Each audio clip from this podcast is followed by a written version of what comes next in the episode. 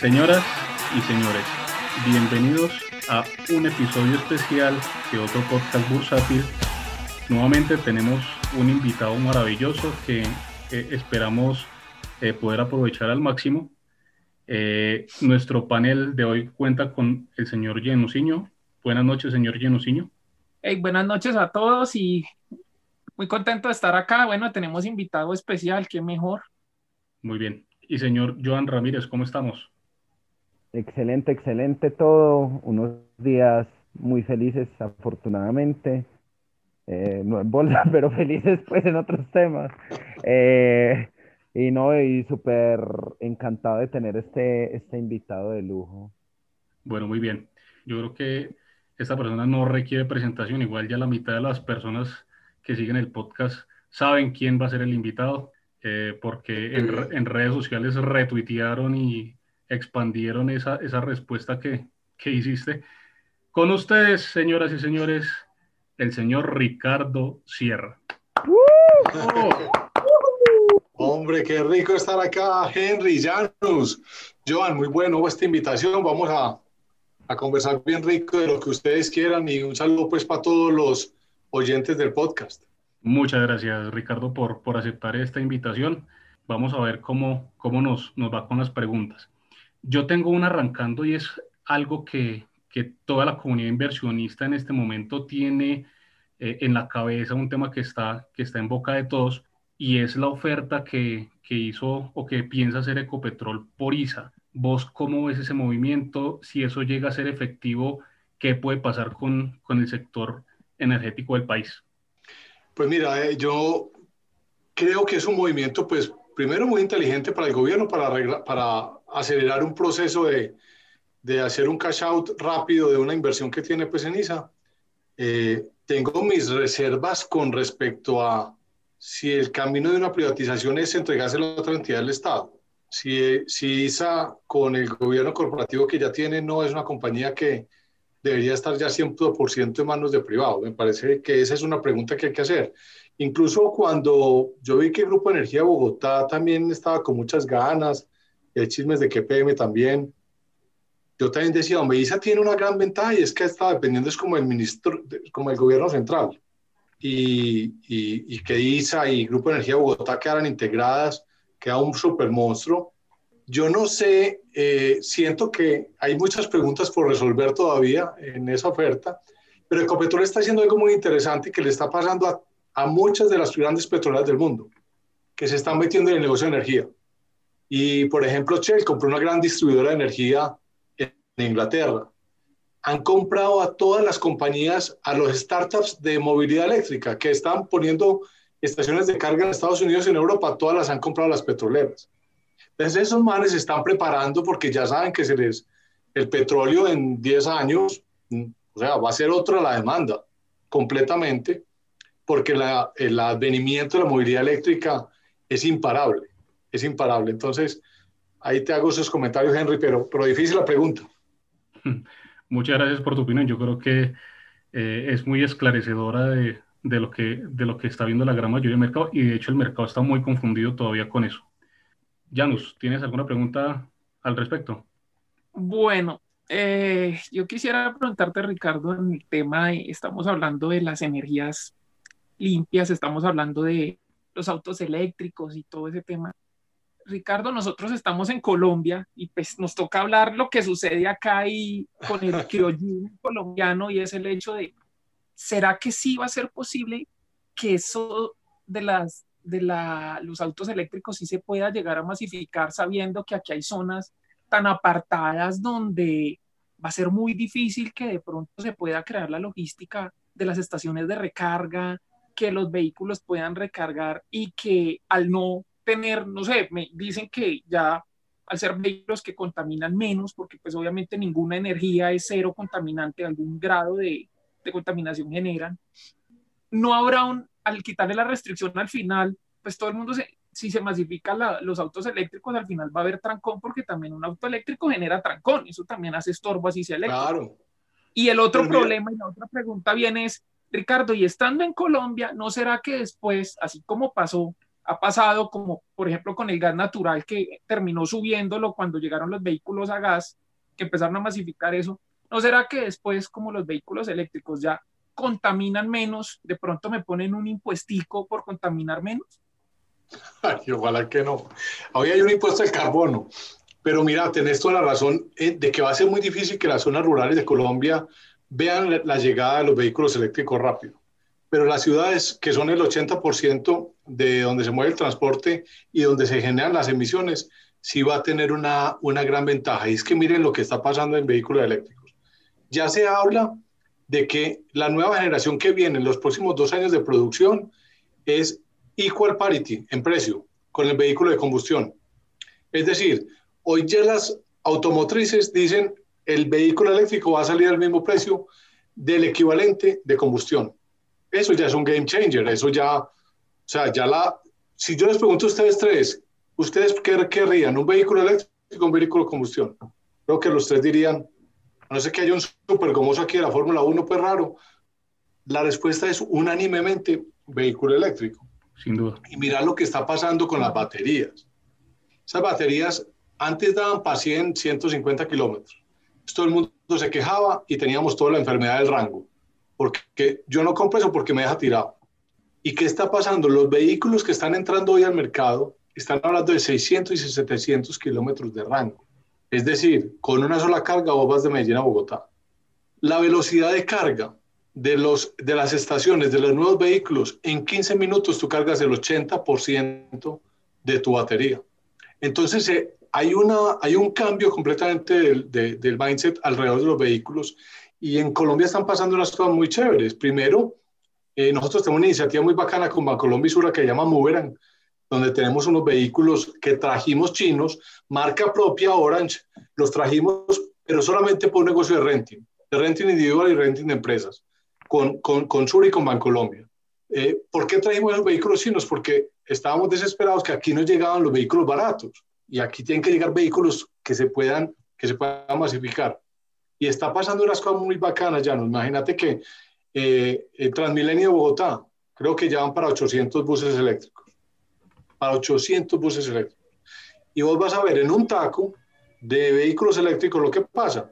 No hay ruido, no hay contaminación, cero contaminación, entonces vos estás en un, respirando aire limpio.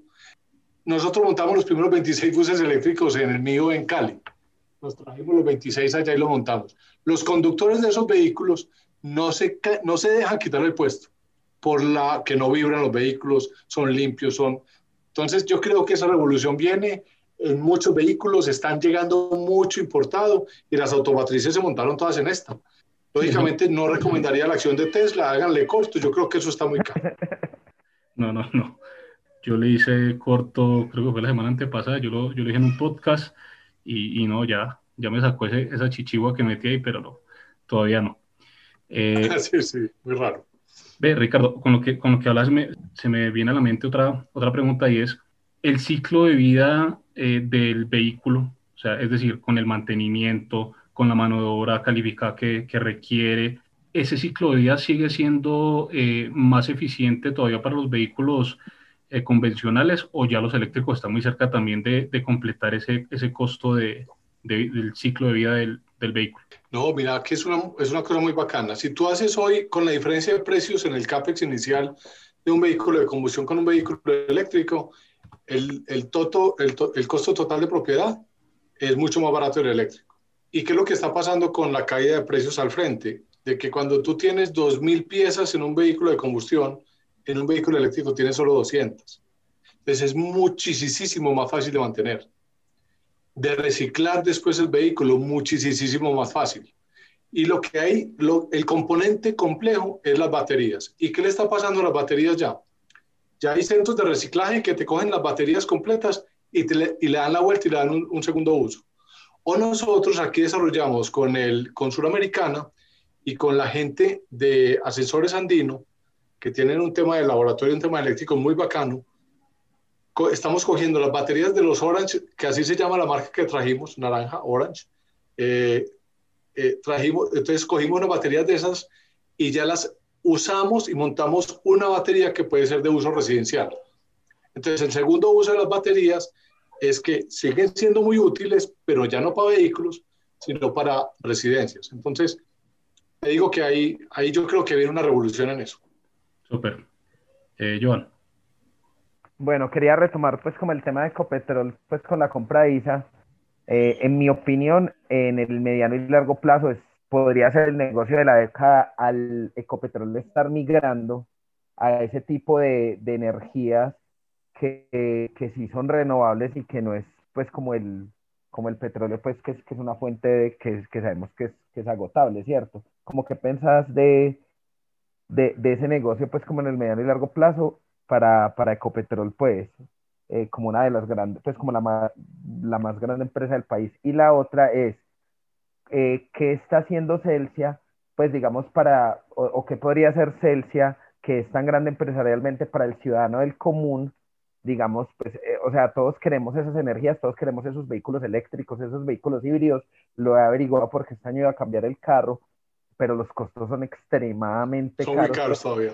Y también esa batería, hablé con un amigo que es ingeniero mecánico y las baterías duran como seis años, algo así, y valen como el 30% del carro, o sea, son carísimas también, entonces no sé, pues, qué se podría hacer como empresa, pues ustedes que son parte del GEA para como para, para hacer presión para que bajen aranceles, pues como para que sean unos vehículos más accesibles para el ciudadano del común, no sé.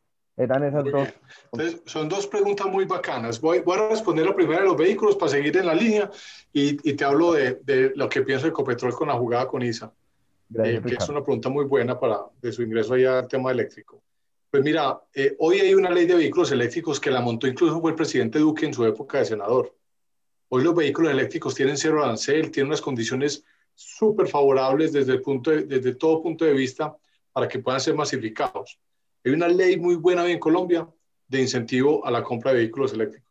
Pero esa respuesta viene con las automotrices. Van a llegar, mira, todas las automotrices, incluso hay unas que dijeron ya solo produzco vehículos eléctricos. Entonces van a empezar a llegar muchos vehículos de muy buen precio en los próximos dos o tres años. Entonces esa pregunta se va a solucionar. Y los costos de las baterías le está pasando lo mismo que la tecnología solar. La tecnología solar ha bajado un 99% de precio, el 99% de precio en 10 años. Es increíble eso. Y lo mismo es la curva que está sufriendo el tema de las baterías, porque se están montando unas gigafábricas alrededor del tema de baterías. Entonces, Joan, vas a ver. Y nosotros en Celsia eh, estamos trabajando mucho en eso. Montamos cargador propio hecho en Colombia con ACEF. Montamos el negocio de Moveran con Bancolombia y Sura, precisamente para incorporar vehículos eléctricos. Ahí tenemos bicicletas, patinetas y vehículos de, de biplazas y, y, de, y de carga para, para los clientes. Entonces estamos trabajando muy duro y en el tema de los buses, como te conté, también hemos hecho pinitos ahí en infraestructura eléctrica. Básicamente, los vehículos eléctricos necesitan subestaciones, eh, cargadores, todo un tema de infraestructura eléctrica alrededor, entonces nosotros trabajamos mucho en eso. Y la pregunta buena que me hiciste, sí, yo creo que es una jugada muy buena para Ecopetrol, pero Ecopetrol entra es en el negocio de transmisión, que es un negocio grande, de grandes capitales. Eh, ellos no pueden entrar en el mundo. Si entran a, a ISA, ISA tiene restricciones para entrar en las otras partes de la cadena. No pueden entrar en generación, no pueden entrar en comercialización. O sea, si Ecopetrol finalmente se queda con eso, queda en el negocio de transmisión de energía, que es muy importante y es clave para, el desarrollo de las renovables también, pero tendría esa limitación. Y yo sí creo que yo admiro mucho a Felipe Bayón. Yo les digo que es CEO, ese tipo es un berraco y ha puesto a Ecopetrol en las ligas. Es decir, esa eficiencia operacional que el tipo logró y la disparada de levita que logró a raíz de ese control de costos en esa compañía, yo le digo, Felipe, usted es un, vos un. Y ese equipo y esa banda que tiene allá es muy buena. Entonces yo creo que debieron haber estudiado esa jugada con, con juicio y deben tener ahí una estrategia muy interesante. Bueno, sigo guardando mis contraticos de Copetrol entonces y no cambia el carro este año.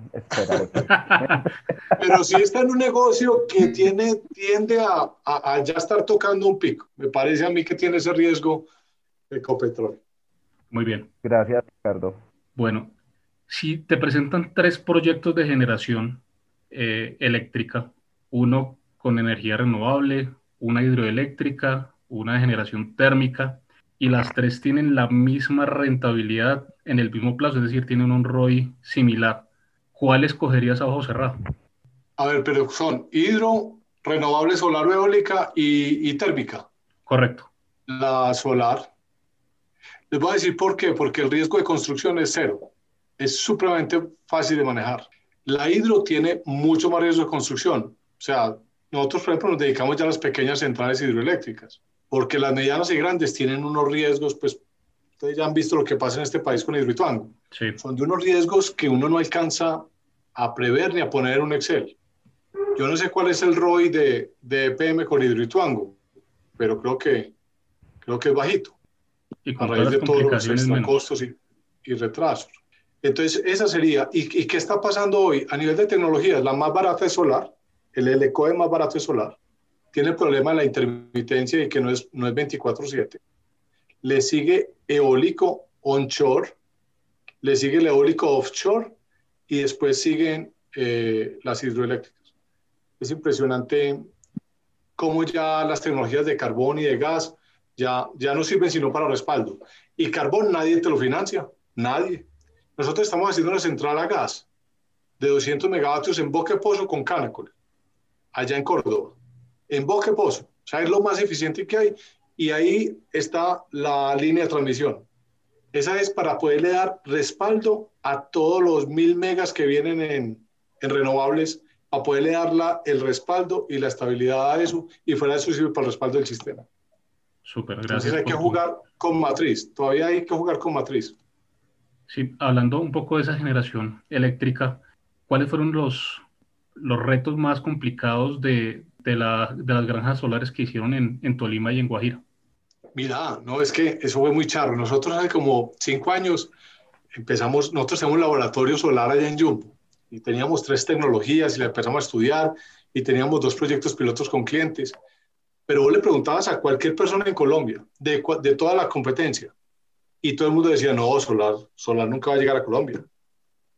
Nunca va a llegar a Colombia. Nadie quería solar. Y nosotros viendo Australia, dos de cinco casas con techos solares. China inundando de, de solar todo, todo, todo China. Y, yo, pero, y, entonces, pero nosotros, ¿qué? Pues imposible. Y entonces dijimos, contra viento y marea, arranquemos y montemos una división solar fotovoltaica y arranquemos a montar y empecemos. Y empezamos a, pues o sea, de cero, Henry, de cero. Hoy tenemos más de 60 personas en el equipo solar y tenemos, eh, yo te diría, lo primero fue un aprendizaje muy grande. Nos pasó de todo en el diseño, en el tipo de panel, en cómo negociamos, de todo nos pasó, pero fuimos aprendiendo y logramos conseguir unos colombianos, sobre todo uno que trabajaba en Iberdrola en España y nos lo, nos lo logramos traer. Tuvimos la, la, fortuna que se casó con una caleña, entonces tenían, querían volver a Cali rapidito y, y, nosotros buscando un experto en solar, y este tipo había instalado yo no sé cuántos, es nuestro líder de solar hoy. Entonces ya trajimos el know-how y eso nos empezó a dar como más fortaleza.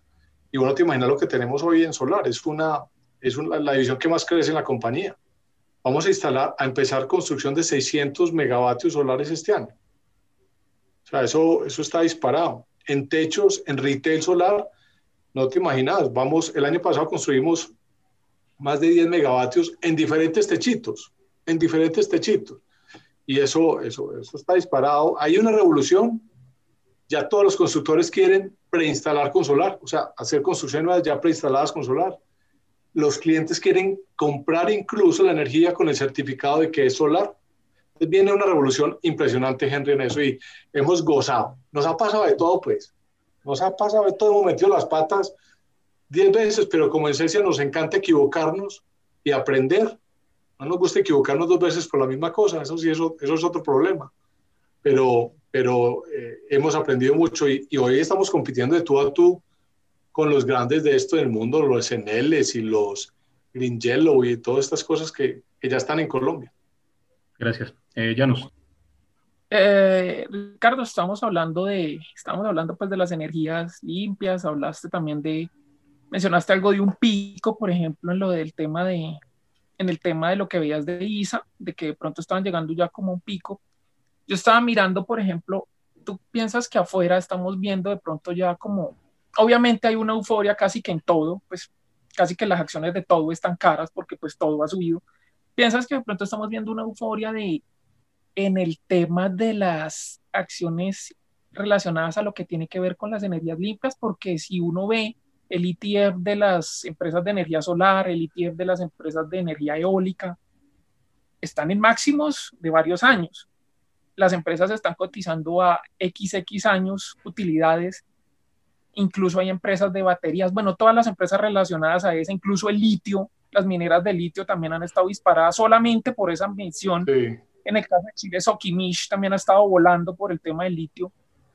¿Piensas que de pronto estamos viendo ya como demasiada euforia? Y sí, es cierto que puede venir una revolución, pero también como que habría que de pronto medirlo un poquito más, que tal vez estamos como esperando demasiado y, es relativamente nuevo lo que está sucediendo. Ya, no es muy buena pregunta. Pues yo creo que hay, hay, hay muchas, muchas compañías costosas en este momento en el mercado y hay gente haciendo pues apuestas muy grandes, eh, sobre todo en esta industria.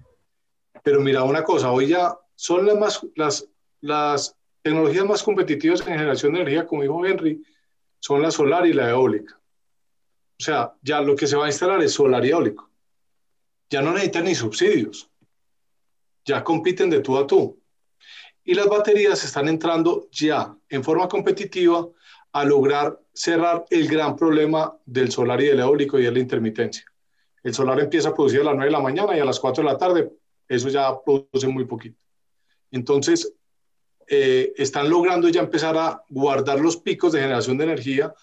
Tú has visto precios en Europa en donde hay un gran despliegue de renovables que llegan, esos precios en bolsa llegan a ser cero, porque hay tanta generación de energía renovable a las 2 o 3 de la tarde, con solar y con viento, que, que tiran los precios a cero.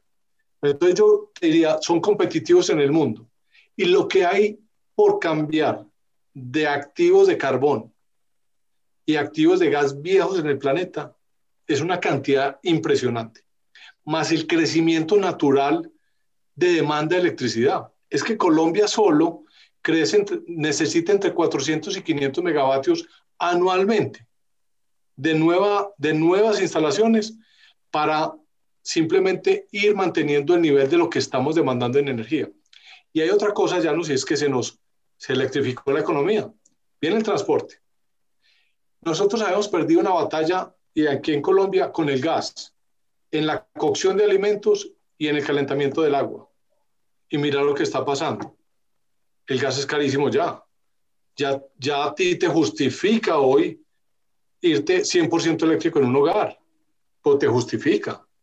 Tú compras hoy ya un, un calentador de paso eléctrico que son buenísimos y muy eficientes y una parrilla de inducción y, y, te sale igual que el gas en el mantenimiento. Entonces, hay una demanda muy grande. Los data centers son unos grandes consumidores de energía, pero grandes consumidores. Entonces, hay unas fuentes nuevas también que están pidiendo electrificación. Entonces, yo lo único que veo es que viene un boom total y Biden le pega otro empujonazo, otro empujonazo. Miren las nuevas órdenes ejecutivas de Biden que claramente le está diciendo a la industria de oil and gas, ustedes tienen cuatro años de permiso para seguir explorando, pero vamos a sentarnos ya a mirar qué es lo que va a pasar con los nuevos, con el nuevo fracking en tierras federales y con otras cosas. Entonces esto está moviéndose a una electrificación muy, muy grande. Y hay una, hay hay una, una apuesta muy grande y es el hidrógeno. De que grandes parques solares y eólicos produzcan hidrógeno verde. Y si eso pasa así, podría ser la gran revolución en transporte, que es el, que es el, el, el, gran issue, y en el tema de, de, combustible para el tema industrial. Entonces, están pasando cosas. De hecho, el año antepasado, qué pena interrumpirte, Ricardo, vi un, pues estoy en Japón y vi un par de vehículos de hidrógeno, yo me quedé crestado y yo, ¿qué es esta cosa? Una belleza, ¿sí o no, Joan? y eso por, por dentro. Eso los hacen bien bonitos. Sí, no, pero eso era bien bonito.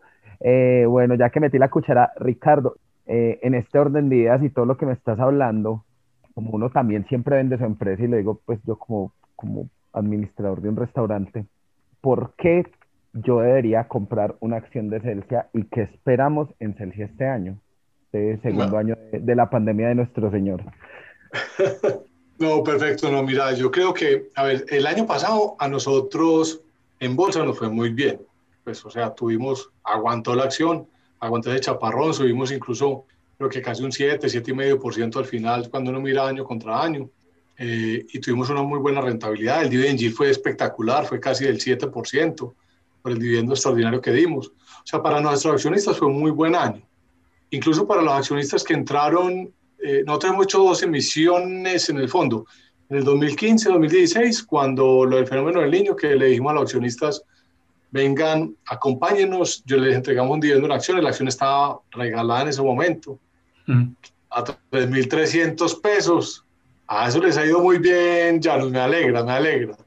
Y y la otra que hicimos que fue para comprar a la participación que tenía Grupo Argos en EPSA y organizar pues ahí con nuestro, con nuestro accionista mayoritario que es Grupo, como la, la, la cadena de propiedad, que era muy importante eso por, ah, porque ya hoy tenemos el 65% de lo que es Celsia Colombia. Y esa le hicimos como 4.400 y bueno, la accioncita ha ido bien y les ha ido, yo hacía cuenta en estos, en estos días y a esos accionistas creo que desde que compraron casi un 7% de efectivo anual de rentabilidad.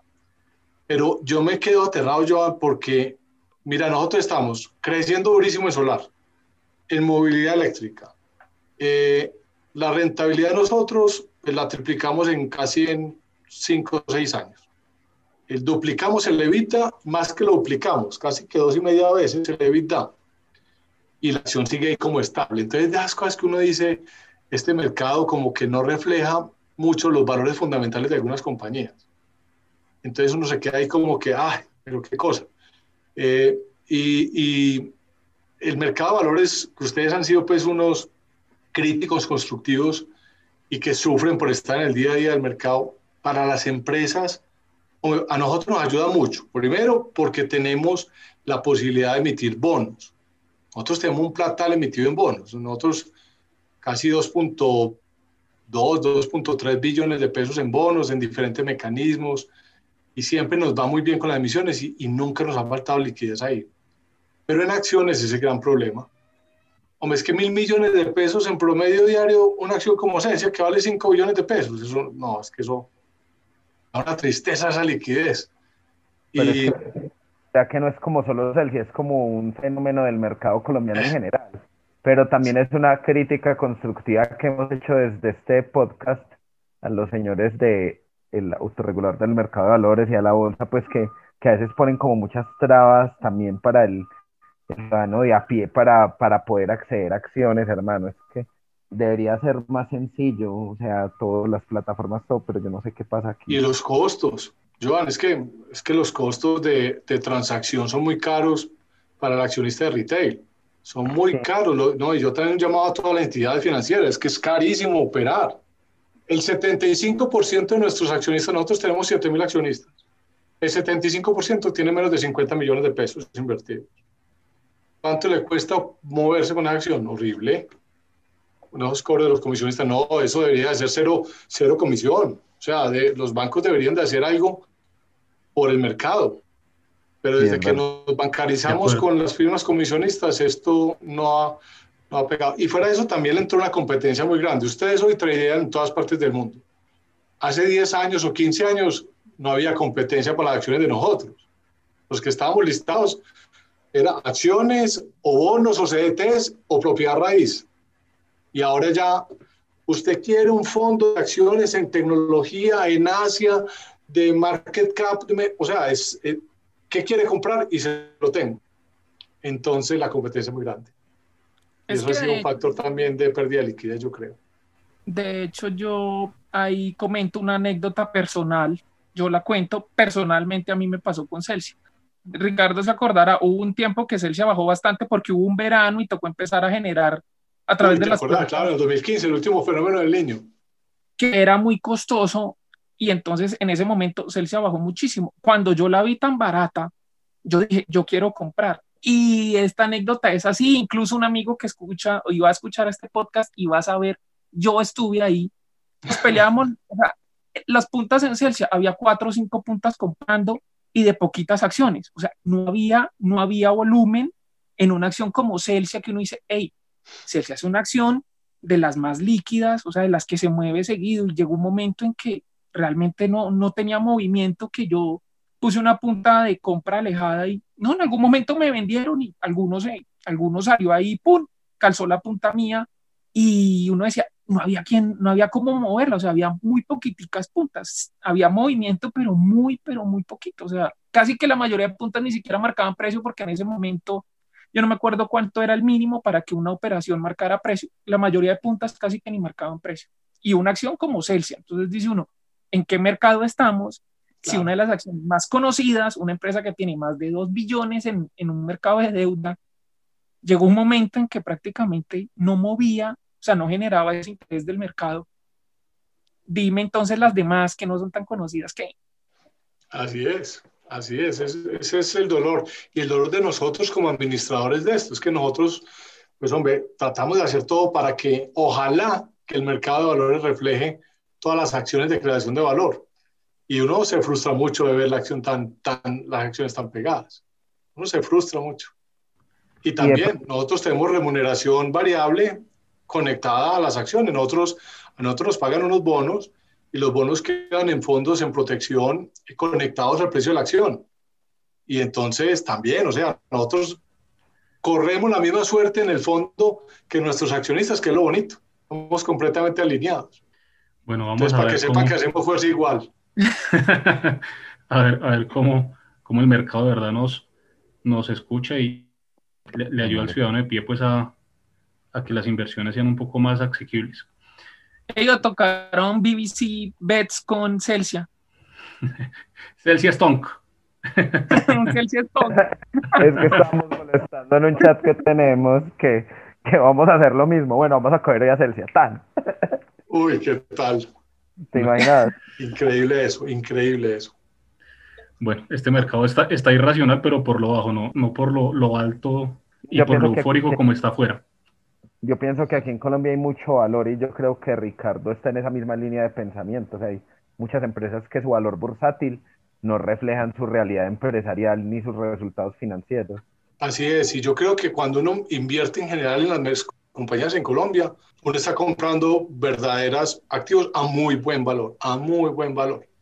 Y, y hay las oportunidades, yo creo que ustedes las tienen más bien, mejor mapeadas que yo, pero, pero sí, y los dividend yields de Colombia son muy buenos. Es que estamos Es que hablando de dos veces, dos veces inflación. Y dígame qué es, qué es- es un qué dividendo delicia. del 4. En Estados Unidos una acción que pague el 3-4% de dividendo, allá la llaman pues un- una acción de crecimiento de puro dividendo. Acá, acá antes es raro una que pague menos del 3. Exactamente. Mira que nosotros con el dividendo extraordinario del año pasado ya nos casi fue el 7, 7, 7, alcanzamos a tocar 7. Muy chévere. En fin. Eh, yen- yendo en línea, Ricardo, eh, pues con lo que pasó el año pasado, digamos que la acción de Celsia fue de las pocas que, que cerró en verde el año, eh, pero desafortunadamente la gran mayoría de empresas pues no tuvo esa suerte, ¿cierto? No tuvo ese, ese resultado. Sin embargo, yo creo que de todas maneras la pandemia sí ha afectado a Celsia. Eh, ustedes tenían o, tienen una, una visión a 2025 de tener un millón de clientes, estar en seis países. ¿Qué afectación la pandemia eh, les ha presentado para, para ese plan de expansión con el que venían antes de, de pandemia? Henry, me no me vas a creer esto, pero te lo voy a explicar. A nosotros no, no nos pasó nada. A nosotros no nos pasó nada. Tuvimos muchos aprendizajes, sobre todo que nosotros tenemos hoy 1.200.000 clientes. Atendemos a cerca de 5 millones de personas. Eh, nosotros atendemos todo el Valle del Cauca, a excepción de Cali y de Jumbo, y atendemos todo Tolima. Entonces, ¿qué nos pasó? Cuando nos encerraron en la cuarentena, pues hombre, el tema de servicios se volvió crítico las personas trabajando desde casa con un mal servicio de energía, pues imagínate, todos nos volvimos expertos en la factura de energía, todos empezamos a analizar con mucho cuidado.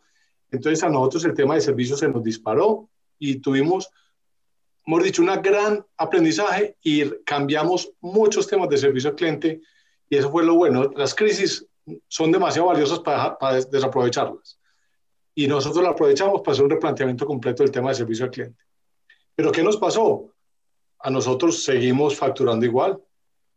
Nosotros dejamos de trabajar menos de 10 días con nuestra gente afuera en campo, pero esto siempre estuvimos trabajando.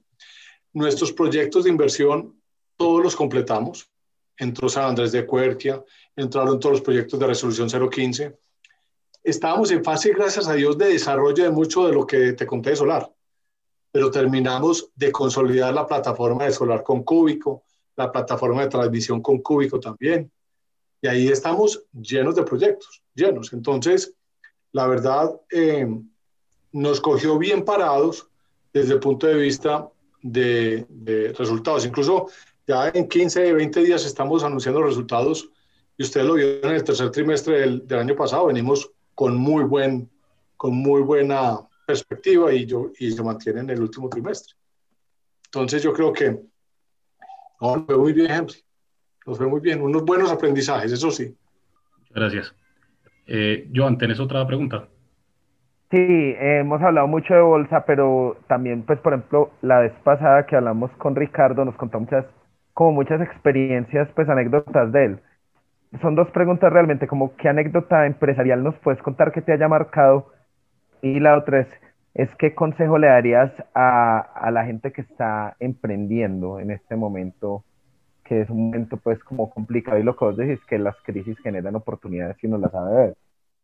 Sí, no, anécdotas, anécdotas muchas, pero te diría que nosotros, mira, nosotros en el Valle del Cauca éramos los chachos.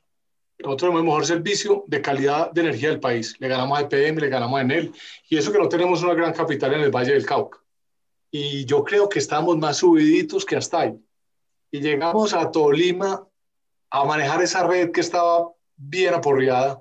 Y entonces no, no te imaginas, Joan, lo que hemos sufrido a nivel de equipo con las críticas de los clientes, con las quejas de los clientes. Porque uno llega a una red de estas y uno se demora tres años en medio, en medio cambiarla, en medio cambiarla. Eh, y, y, eso, eso ha sido un aprendizaje.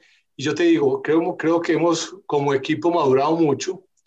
Nosotros decíamos que antes que escuchamos al cliente, ahora, ahora sí que lo escuchamos. Ahora sí, de verdad, nos, nos dimos cuenta de que no, no, no teníamos un nivel de servicio bueno, de que la factura de nosotros era un desastre, que los clientes no la entendían, bueno, dicho, todo eso ha servido mucho para uno eh, aprender. Y una de las cosas es no demorarse uno mucho en el análisis, Joan. Uno no puede demorarse. Nosotros aquí en, en Celsius hemos hecho mucho, nosotros competimos con cultura en la compañía, que eso es muy importante. Nosotros en el mercado estamos ganando negocios por la forma en que hacemos las cosas. Y nosotros tomamos decisiones muy rápidas, nosotros no tenemos cargos en la compañía, no tenemos eh, niveles jerárquicos, eliminamos pues toda esa burocracia que, que teníamos antes o formas de trabajar. Y yo creo que este aprendizaje de la cuarentena nos ha servido para poner toda esa cultura de verdad en acción y, y ver cómo respondíamos. Te diría que esa, que esa ha sido como una, una gran lección eh, y, y, una cosa muy interesante durante estos, estos meses tan duros. Y la otra que fue, Joan, me dijiste... Eh, como un consejo para la gente que está emprendiendo en esta época, ¿qué les dirías? Mira, yo fui emprendedor. Imagínate que a mí me dio por allá cuando me estaba graduando, de irme a, a montar un vivero de árboles nativos eh, y un vivero de flores tropicales. Se llamaba Flores La Alhambra.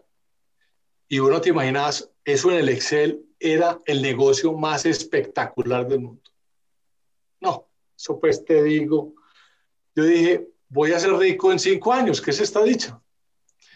Eh, ¿Y cómo te parece que me pegué la quebrada más estrepitosa? Eso en dos años, pero fue el máster, el posgrado. A mí todo lo que aprendí en esa quebrada no se me olvida. Y, y, yo creo que hay que decirle a los emprendedores que tienen que tener dos cosas muy importantes que le pedimos nosotros a toda la gente que entra en Celsius. Que tengan muy, una capacidad de persistir, de resistir. Esa palabra de resiliencia yo creo que, que ha cogido una nueva connotación en esta crisis, pero hay que, que persistir, hay que aguantar. Y lo otro, que nunca, que sean muy curiosos, porque el modelo de negocios con el que uno entra a un, a un emprendimiento a los, al mes ya no sirve para nada, ya es otra cosa. Entonces, que tengan esa capacidad de adaptación y esa curiosidad para, y esa, y esa humildad también para cambiar las ideas y adaptarse a lo que, a lo que los vaya llevando el mercado. Entonces, nosotros trabajamos con muchos emprendedores, muchísimos, y hemos desarrollado cosas muy bacanas con algunos, pero con otras hemos fracasado estrepitosamente en el desarrollo de productos y servicios. Y, y ahí siguen, ahí siguen empujando. Dicen que el éxito no es más que una serie sucesiva de fracasos. Eso, está bueno. En bolsa, en bolsa es muy maluco fracasar bastante, ¿no es cierto? Sí, sí, mucho. Eso sí no aguanta mucho. Sí, ahí sí no. Es verdad. Eh, Ricardo, atando un poco lo que dijiste hace un rato del tema de árboles y digamos que devolviéndole un poco a la sociedad, pues de las ganancias que, ha tenido Celsi, pues contribuyendo un poco como, como con esa responsabilidad social que de hecho pues ustedes están premiados y todo.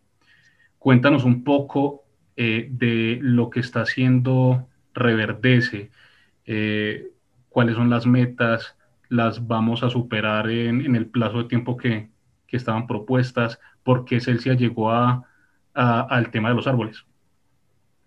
Eh, cuando Junior ya nos contó lo, de, lo del fenómeno del niño del 2015, los clientes del Valle del Cauca, en los municipios donde estábamos, tenían, pues, ¿cómo les parece esto?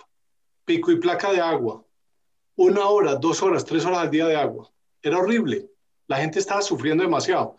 Y entonces a mí me dio como curiosidad y empezamos a preguntar por ahí, ¿viste qué fue lo que pasó? Me dijo, no, es que la deforestación del Valle del Cauca es, eh, ha sido muy fuerte, todo en esos acueductos veredales y municipales en las cuencas de los acueductos.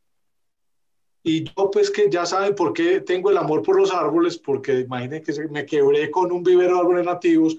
Lo único que me quedó de esa quebrada fue que amor total por ellos y que sembré, mi, sembré muchísimos árboles nativos lindísimos.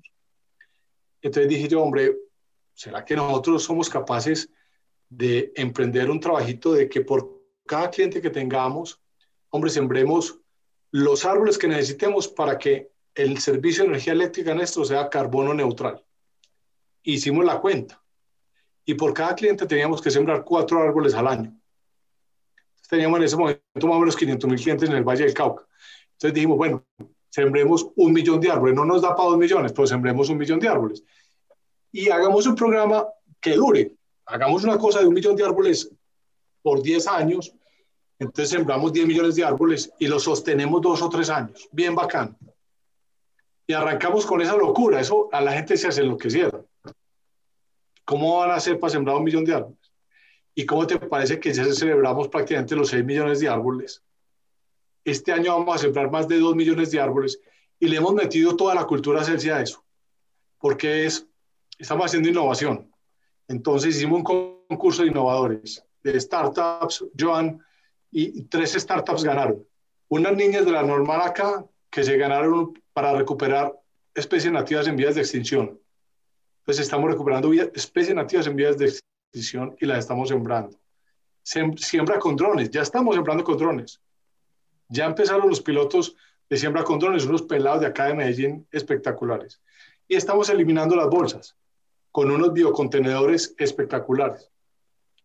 Entonces hemos hecho una cantidad de innovaciones con la misma platica que sembrábamos los millones de árboles, hoy estamos sembrando los dos millones de árboles.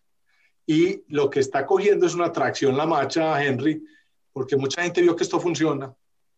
Entonces ya estamos empezando a traer más aliados. Yo creo, y la meta es que estemos sembrando entre 5 y 6 millones de árboles en un par de años por año. Por año. Una belleza es una cifra considerable y un crecimiento grandísimo lo que están haciendo actualmente. Claro, No, y el impacto ambiental es genial, pues, o sea, me parece una responsabilidad ecológica, pues, como muy loable, la verdad los felicito mucho y, y no, qué bueno hablar, pues, con una persona como vos tan versada y como tan, tan accesible y buena gente, pues se nota la, buena y esto va a terminar, Joan, en una cosa muy bonita y es que como estamos todas las compañías del mundo diciendo, en el 2030 vamos a hacer carbono neutral, en el 2000, nosotros ya con Grupo Argos estamos haciendo una medida que yo creo que se va a anunciar muy rápido, pero Celsia, Celsia va a ser mucho más que carbono neutral. Nosotros vamos a estar capturando mucho más de lo que emitimos en un par de años. Entonces va a ser una cosa muy linda, muy, muy bonita para el planeta y para nuestros clientes. Listo. Eh, Janus, ¿alguna pregunta final? Pues yo la verdad tendría más o menos como dos preguntas, dos y media de preguntas. La primera sería, Ricardo, soy tolimense, me gustaría si por favor nos podrías ampliar un poquito de cómo recibieron ustedes y cómo les tocó a ustedes esa llegada al Tolima a través de EPSA, tengo entendido. Sí. ¿Cómo les fue ahí? La segunda es, en tu perfil dice Culture Energy Officer. ¿Cómo, qué, qué, significado tiene ahí? ¿Cómo, cómo es la historia de, de, eso? Y la media, sí, digamos tres preguntas. La otra sería, Ricardo, hemos hablado nosotros de libros. ¿Qué lee Ricardo Sierra? Un libro para recomendar a los oyentes de este podcast. Perfecto, Llano, muy bueno. Pues mira, nosotros estamos felices en el Tolima. De hecho, acabo de tener una reunión con los 300 locos que tenemos allá, celsianos ya, viendo cómo vamos y, cómo, y todas las cosas que hemos logrado. La verdad es que recibimos un, un, un grupo humano muy talentoso. Todas las personas las recibimos en Celsius. No llegamos allá como a poner nuestro, nuestra corte. No, no, no, no, no. Vengan, ustedes son capaces de entender y adaptarse a nuestra cultura y vengamos a trabajar. Lo que pasa es que nos ha tocado pues bailar con la fea y es que eh, estaban de media tabla para arriba en el servicio en, en Tolima. Y como les contaba ahora, arreglar un tema de redes, de transformadores, de servicio, no se hace de la noche a la mañana. Pero te doy datos de mejoras. De un año a otro, las quejas por servicio bajaron un 23%. Entonces, y hemos invertido, la verdad, en lo que invertía en el Tolima por año, nosotros estamos haciendo tres veces o cuatro veces más la inversión por año que hacía en Tolima. Es decir, en el Tolima invertí entre 30 y 40 mil, nosotros estamos invirtiendo 120 mil millones de pesos, 150 mil millones de pesos al año. Así que Tolima va a ser, va a tener como factor de competitividad su servicio de energía eléctrica. Tolima tiene todo para ser el, el segundo hogar de mucho retirado de Bogotá. Puede ser un centro logístico espectacular ahorita con los túneles y con la accesibilidad con la que quedó y tiene un clima, y tiene un clima delicioso. Tiene un clima delicioso, así que estamos jugados porque Tolima vuelva a estar en el panorama de inversiones de este país. Nosotros somos socios de desarrollo, socios de desarrollo, y van a haber muchos huequitos en el camino, pero lo vamos superando. No, y lo de, y lo, de lo que tocabas del Culture Energy Officer. Entonces, yo les conté que eliminamos los cargos en Celsius. Nosotros hemos hecho muchas locuras de cultura en Celsius y, y, y gozamos con esas. Entonces quitamos los cargos.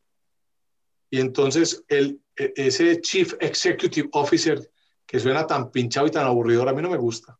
No me gusta.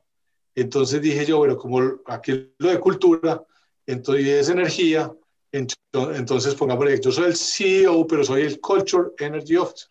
Entonces esa es la historia del, del, del, del, apodo.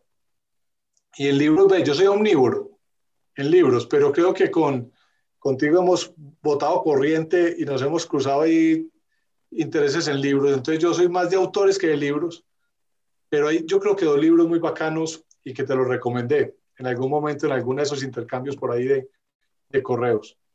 Y, y, son dos autores que me parece importantísimo que los leamos. Matt Ridley. Matt Ridley es un inglés que ha escrito El optimista racional y acaba de escribir un libro de cómo funciona la innovación. How Innovation Works, que me pareció, pues les digo, brutalmente bueno, brutalmente bueno. Y para los del podcast de bolsa, les tengo para mí una joya, una joya, que se llama, que es de Mihir Desai, eh, que es un profesor de Harvard, que es buenísimo, y ha escrito dos libros de finanzas que yo les se los recomiendo que los, que los, que los consigan. Uno es, el último es How Finance Works, súper sencillo pero clarísimo. Y el otro eh, es como de filosofía con historia sobre temas financieros. Y te explica todo lo que son los términos de las finanzas con una historia maravillosa. Se me fue el nombre. Bueno, ya me acordaré. Se los, se los mandamos ahí en el podcast. Sí, nos los mandas por Twitter y ahí le damos RT si algo nos decís y, ahí lo nombramos. En el Perfecto. Bueno, Ricardo, de parte de todos los integrantes del podcast y de nuestros oyentes, muchísimas gracias por sacar un espacio de tu apretada agenda eh, para hablar un poco de, bolsa, de negocios y de quién es Ricardo Sierra eh, eh, en este país tan maravilloso. Muchas gracias. Un aplauso, por favor, para Ricardo. Muchas gracias. Muchas gracias, Ricardo. Muy amable. deliciosa la invitación. Mil gracias. Un saludo a todos los oyentes del, otro podcast que no es tan mediocre como ustedes dicen que es. No fíjense. otro podcast y mucho menos.